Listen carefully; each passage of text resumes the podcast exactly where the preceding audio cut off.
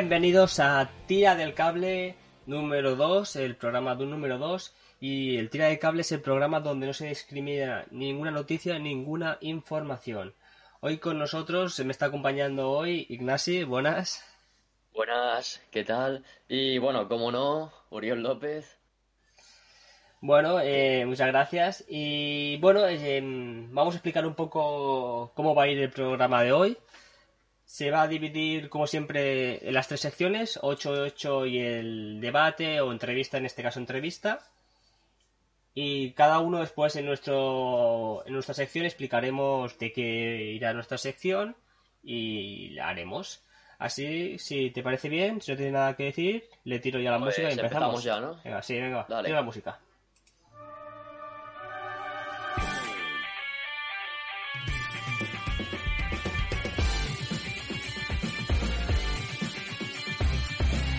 Periodismo ejemplar.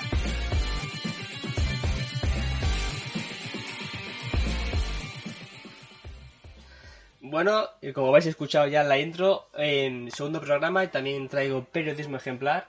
Eh, es una sección que en mi caso recurriré bastante porque da más juego que otras secciones, pero las iremos también variando poco a poco.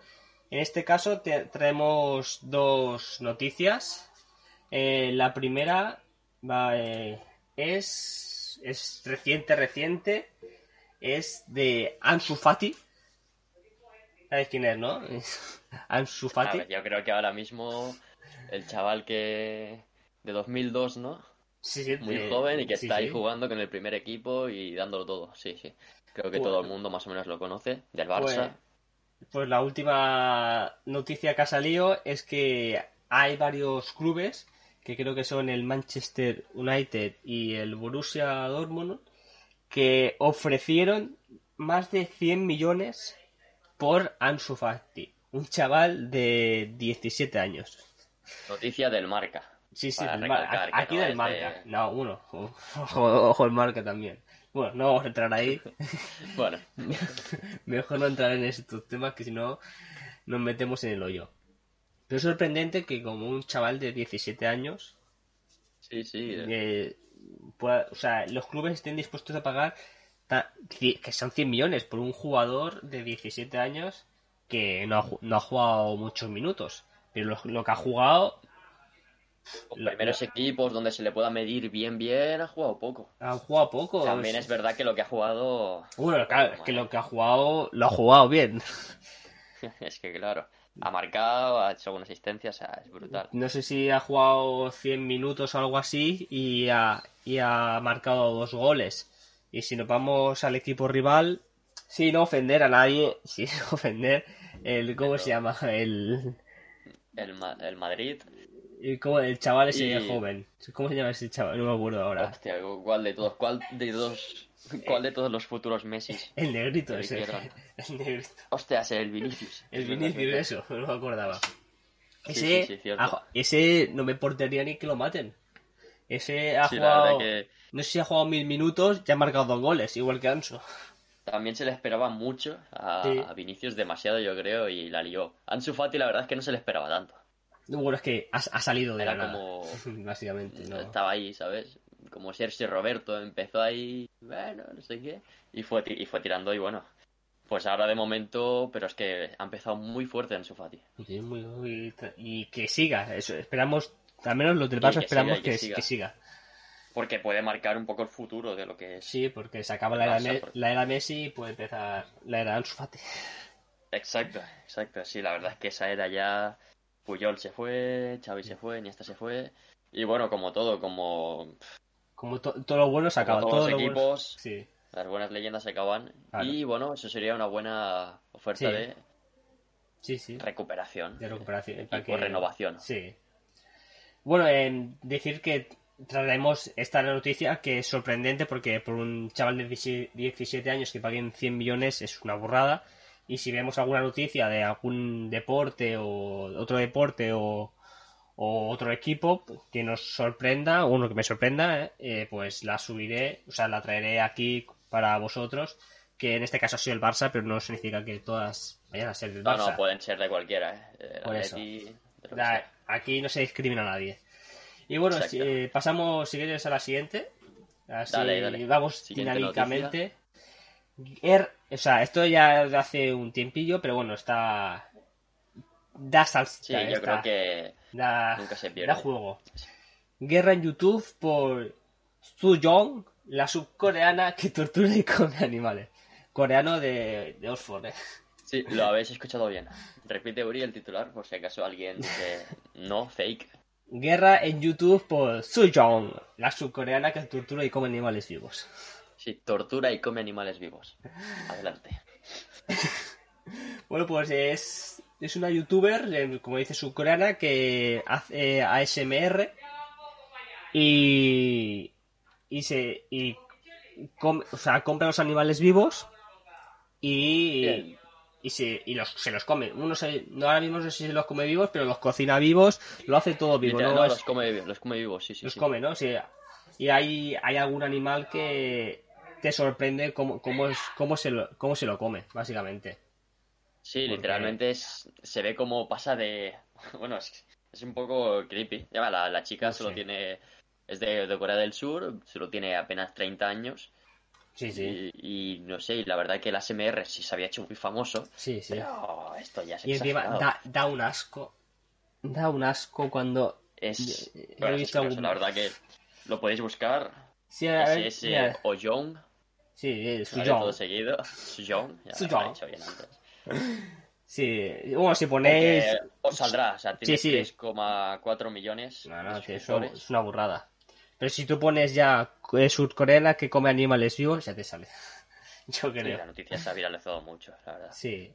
Bastante, bastante, bastante gente ha comentado y ha dado su opinión delante de, de este, de esta chica. Hay gente, bueno, Exacto. yo a la gente que he visto siempre la he criticado, no he visto ni nadie que esté a favor. Puede ser que La haya verdad que, gente la verdad que poca.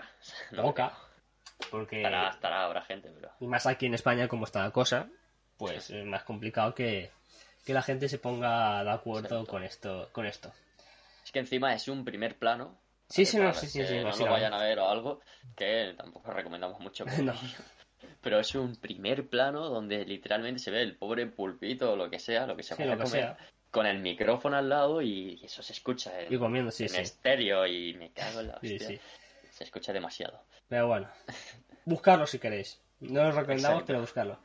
Y bueno, si quieres, por mí ya. Damos paso a mi sección. Sí, damos paso a tu sección. Y le Pues, damos, venga. Venga, le tiro. música. Venga, va.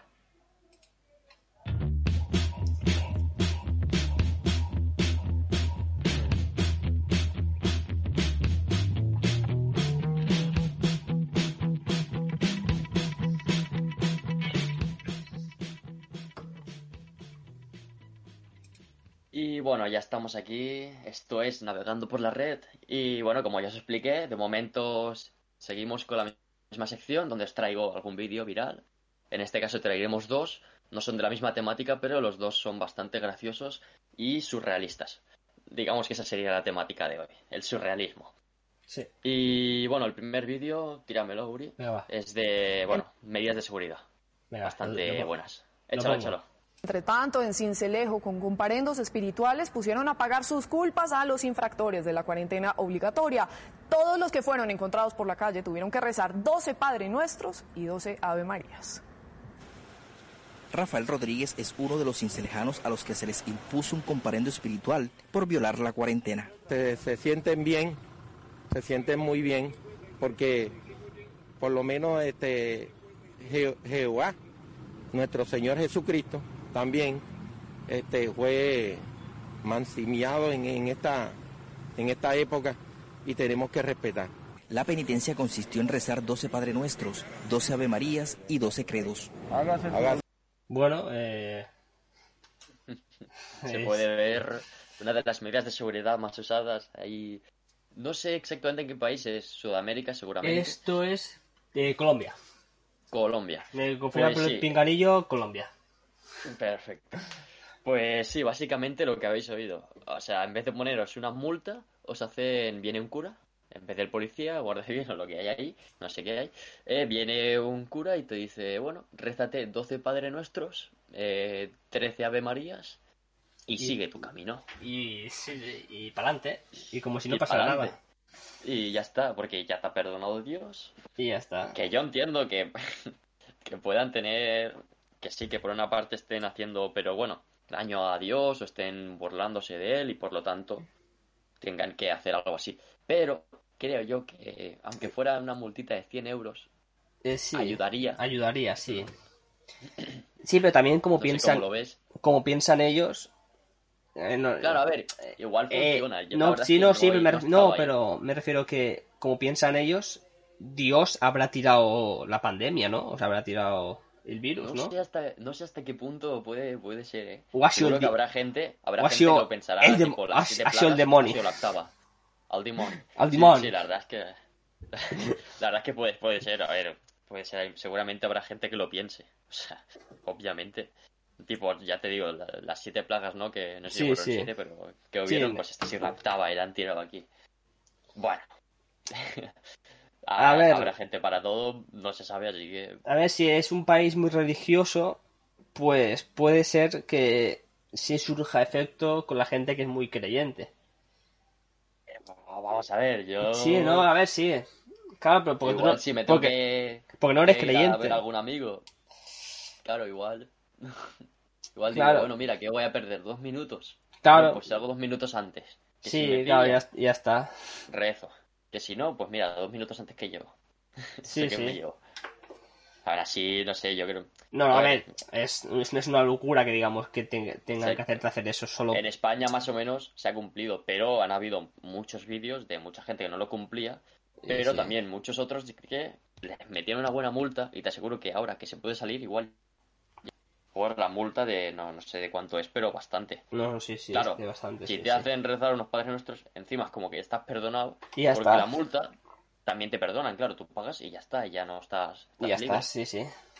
Pero ese vacío en tu cartera te No, a no, recordar. no lo notas. En cambio, rezas que sí, y como ya te, ha- ya te ha perdonado, pero ya está, no has perdido nada. Ya, ya, sí, sí. Ese es el problema un poco, pero bueno, sí que puede ser que, que ahí funcione un poco.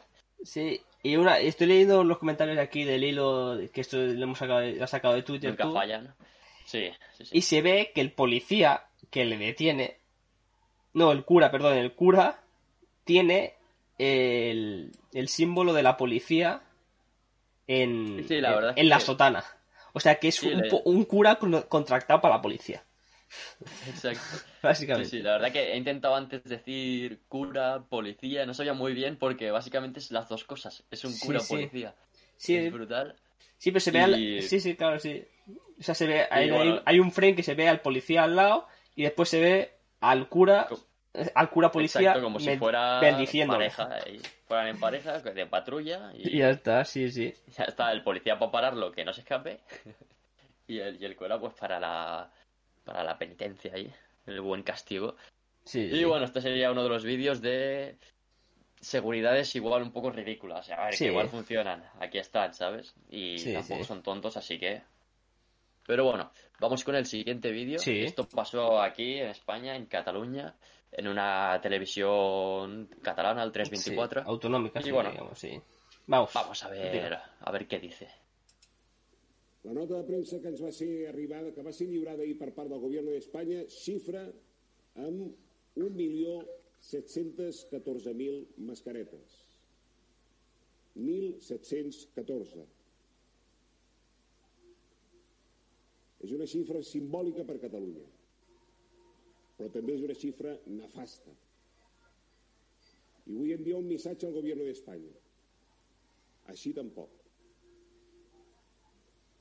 Si algú del govern d'Espanya se li acut que la propera xifra de... o del que sigui tingui a veure amb el 1939 i per tant ens donin 1.939.000 mascaretes, no els hi permetrem. Amb la història dels catalans no s'hi juga. La nota Bueno, Amb la història dels catalans no s'hi juga. No s'hi Pero bueno, A ver. aclaramos, ¿vale? En 1714 Sí. fue cuando entre los, carlita, los carlistas, ¿no? Y bueno, ahora igual me estoy colando y Felipe, bueno, eh, sí. Bueno, entre más, dos, sí. en la elección de Bueno, pues básicamente los perdedores, unos estaban aguantando en Barcelona, fueron de los últimos que aguantaron, los asediaron. Sí, estaban asediados, no sé, duraron no sé cuántos días duraron durante, durante muchos días. Muchos, días ahí aguantando. Y básicamente esa fecha, 1614, fue justo cuando, cuando se rendieron. Se rendieron. es un día que se celebra en Cataluña.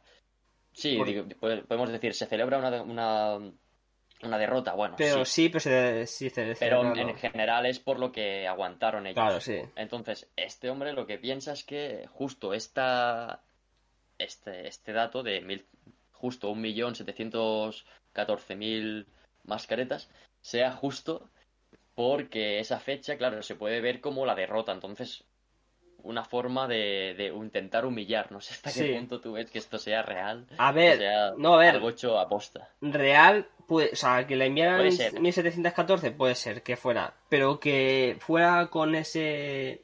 Eso, eso quería decir. A ver. Con intención. Con intención. A ver, es a ver, es complicado las dos cosas. Que vaya con intención y que te envíen justas 1714 mascarillas. Sí, claro, es que. Las dos cosas. Mucha casualidad. Muchas, las dos son raras de concebir, que digamos. Exacto. No veo ni a un lado ni, al otro queriendo hacer daño y más con esto, con una tontería que son mascarillas, que digamos no.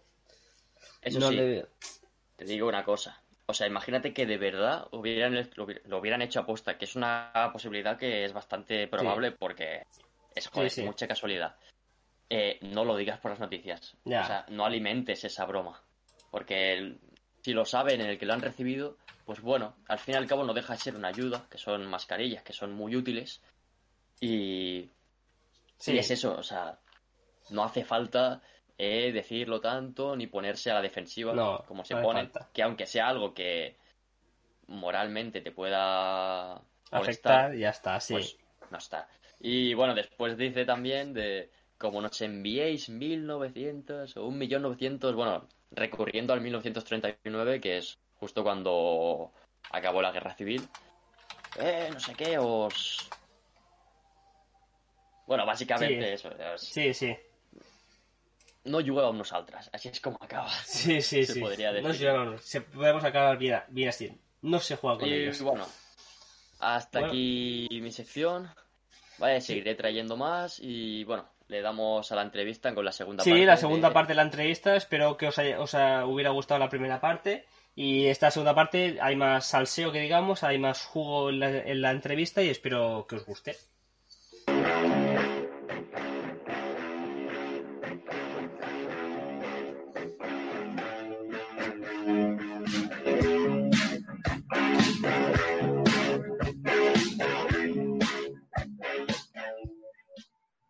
Bueno, bienvenidos a, la sección esta nueva que tenemos de entrevistas. Hoy tendremos la segunda parte de la entrevista del feminismo que ya tuvisteis la semana pasada.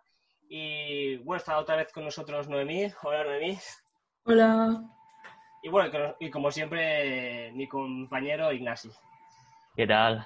Y bueno, vamos a empezar un poco con la entrevista. Eh, vamos a hacer un poco de introducción de lo que va a ser esta entrevista y ya empezamos con las preguntas.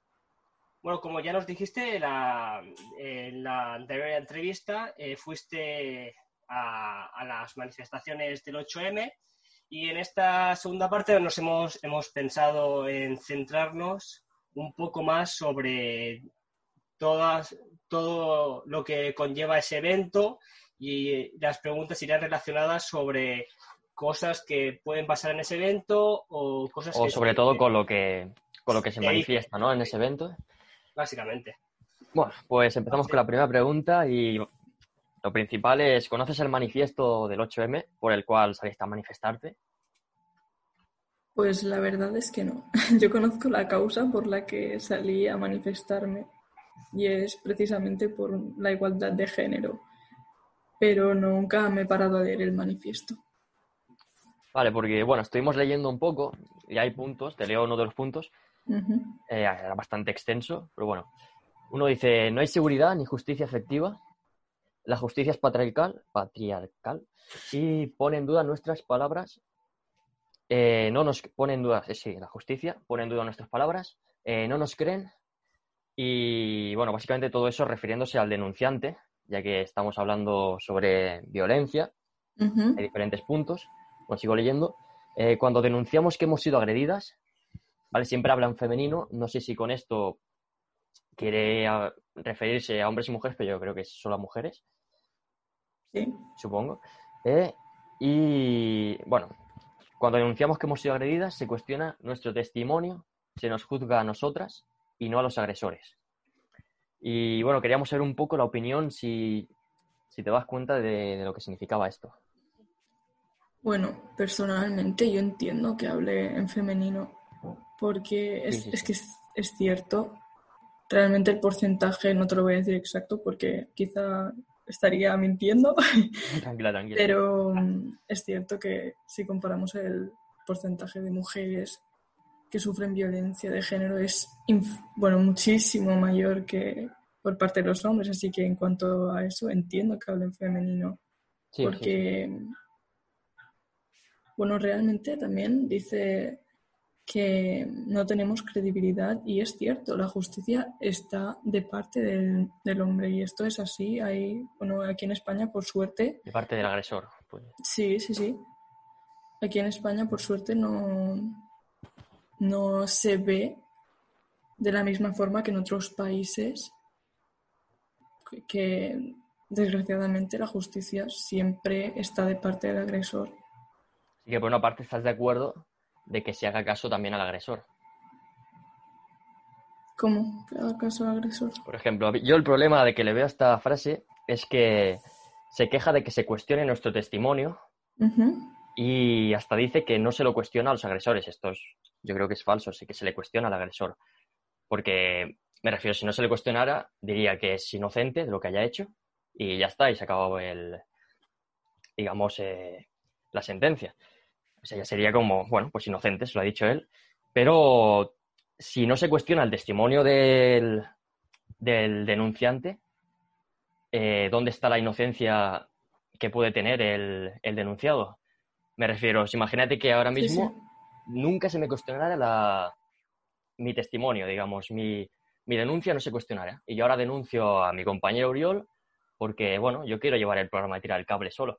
Y le, y le denuncio y le digo que eh, me robó el coche. Cabrón. Claro, si no se me cuestiona mi testimonio, que le van a juzgar ya directamente, aunque no sea verdad. Ese es el problema que yo lo veo. Yo entiendo con esto que se refiere a que muchas veces la denuncia queda en el aire, ¿no? Nunca se llega a actuar contra mm, el supuesto agresor. Y esto sí que te lo puedo decir porque lo leí hace poco y es que en el mundo, ¿vale? Unas 137 mujeres mueren a manos de su pareja o de un miembro de su familia cada día, ¿vale? Si realmente se llevarán a cabo estas denuncias, que hay muchas que no se llegan, nunca, nunca se llegan a llevar a cabo por miedo, Sí, sí. que es otra cosa, es otro tema aparte. Sí, sí, sí. Em, Ah, Pues eso. claro, yo creo que lo que quiere eh, decir este punto es que no existe una sentencia ajustada a lo que viene siendo este tipo de violencia. Entonces tendrían que igual endurecer las penas. Yo creo que sí. A ver, si se, Vale. si se endurecen también habrían menos casos. Porque También, sabrían lo que puede pasar. Si haces esto, violas, pues tienes una silla eléctrica después. Y entonces ya ahí pues La pena de muerte también es te, un te tema. lo piensas. Claro. Sí. Yo creo que se refiere a temas como el de la manada, ¿no? Que fue Sí. muy cuestionado en su momento precisamente por esto, porque no, en mi opinión, también lo digo, no existió una justicia en cuanto al caso. Claro, el problema de decir esto es que es básicamente que imagínate que no fueran de verdad, no fueran culpables. Es que, claro, llega a decir que no se, cuest- se cuestiona nuestro testimonio como algo malo. Eh, dentro del, claro, igual dentro del ámbito social, es lo que dices tú, mucha gente Sí, muchas mujeres tienen miedo. A ver, yo que nunca he habido gente de que si hay una chica que de verdad está, eh, bueno, que la ves que está dolorida o psicológicamente no está bien porque igual la han violado, eh, yo poca gente he visto que no se la crea. Pero dentro del ámbito, del ámbito legal, se la tienen que creer. que estamos. Exacto. Pero también se la tienen que, que también se, se le tienen que creer al, al demandado, al denunciado, por el hecho de que si no, o sea, tiene que tener esa presunción de inocencia. Porque eres inocente hasta que se Hasta muestre. que no- Claro. Sí, básicamente, hasta que no se juzgue, y cuando se juzgue ya se, se delimitará si es, si es culpable o no, básicamente para proteger también al demandado y para evitar pues denuncias al aire. Obviamente otro problema que tiene, que es el que decías tú, es el miedo a denunciar. Sí, Y sí. yo creo que eso se está, se está haciendo bastante en España, al menos con el teléfono como el 016, que únicamente atiende a estos casos. Si no recuerdo mal, solo atiende, bueno, eso, a casos de violación, Violencia bueno, de género. violencia de género, sí. pero bueno, hacia la mujer sobre todo. Y bueno, son, son medidas que se están tomando y que son, yo creo que son Tienen que buenas. tomar pasos adelante que Sí. son muy importantes, que se tienen que Claro. dar. El problema es que en este país es posible llevar a cabo una denuncia y bueno, no sabemos cómo acabaría todo esto ni qué tipo de sentencia se aplicaría. Supongo que esto depende de los casos, ¿vale? Pero hay otros países en los que literalmente la justicia ni siquiera va a intervenir. Hay países en los que una mujer tiene que aceptar que si iba por la calle y la han violado, pues Mala habrá suerte, sido ¿no? tu culpa. Sí, Claro. habrá sido cómo ibas vestida o habrá sido mm, cualquier cosa. No puedes andar sola. No es cierto, porque yo no puedo andar sola por la calle. Sí, sí, yo El bueno, obviamente no es- este- yo me refería, bueno, a países normalmente Ya, ya. europeos, ¿sabes? De aquí, obviamente si te vas al Islam o Claro, pues hasta que- igual algún ya- país asiático, ya sí Lo es verdad que que... quiero reflejar es que sí, que no es culpa mía que esté andando por la calle a las 4 de la mañana y alguien me viole. Es culpa del, Sí, de sí, la está pers- claro, del está claro. violador que se le pasa eso por la cabeza. Sí, sí, no decíamos eso. Sí, sí. Sí, sí. También igual, igual otro problema también es pensar, no sé qué opinas, que si alguien, si por ejemplo un hombre viola a una mujer es por, por odio hacia la mujer. ¿Qué opinas? Pues, Se habla mucho del odio hacia la mujer, y igual a veces para poder contra, contraatacar estas, no, estas barbaridades de, de que eso de no poder andar por la por miedo, ¿sabes? sí. Eh, bueno, básicamente... no- Sí, dime, dime. Yo no sé si se trata específicamente de odio, pero desde luego de superioridad, ¿no? De yo tengo Sí. más fuerza que tú, yo soy más que tú y por Yo lo lo tanto, quiero. sí, Exacto, puedo, puedo hacerlo. Eso es, Claro. Ese sentido de tener derecho, ¿no? claro, pero también es algo que la sociedad nos, nos ha transmitido, ¿no? No sé, pero a mí muchas veces cuando salgo de casa, y supongo que hablo por mí, pero estoy hablando por muchísimas chicas de mi edad en España, Sí, sí, sí. que mm, van a salir de casa y no vuelvas sola, ¿eh? Y que alguien, que un chico te acompañe a casa, ¿eh? Sí, y cualquier sí, sí. tipo de cosa que, ¿por qué me tienen que decir a mí que un chico me acompañe a casa?